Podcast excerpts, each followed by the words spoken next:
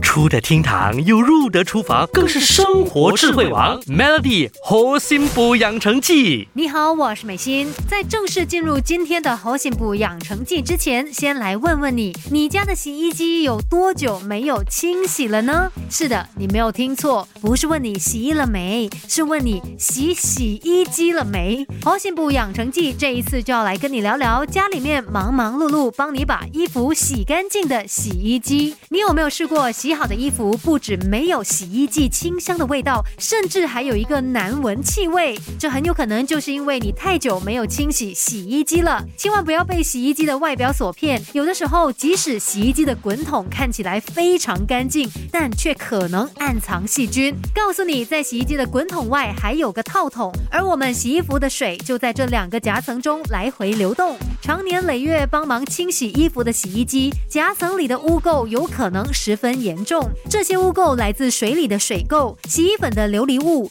衣物的纤维、人体的有机物以及衣服上的灰尘、细菌等等所组成。它们坚固地附在洗衣机的夹层里，在常温中繁殖发酵。这些污垢不只会在我们洗衣服的时候严重的二次污染衣物，甚至也会危害到人体的健康。所以，除了要勤洗衣，也别忘了勤力点清洗洗衣机，并且进行消毒。一般来说，新买的洗衣机在使用半年后，每隔两三个月就应该清洗消毒一次。毕竟洗衣机里面本来就比较潮湿，没有把卫生照顾好来的话，在一定条件下就很容易滋生细菌，产生异味。想要一家人都健健康康，穿上干净的衣服，那就一定也要好好的照顾家里的洗衣机。Melody 猴心补养成记，每逢星期一至五下午五点首播，晚上九点重播，有美心和翠文与你一起练就十八般武艺。嘿呀！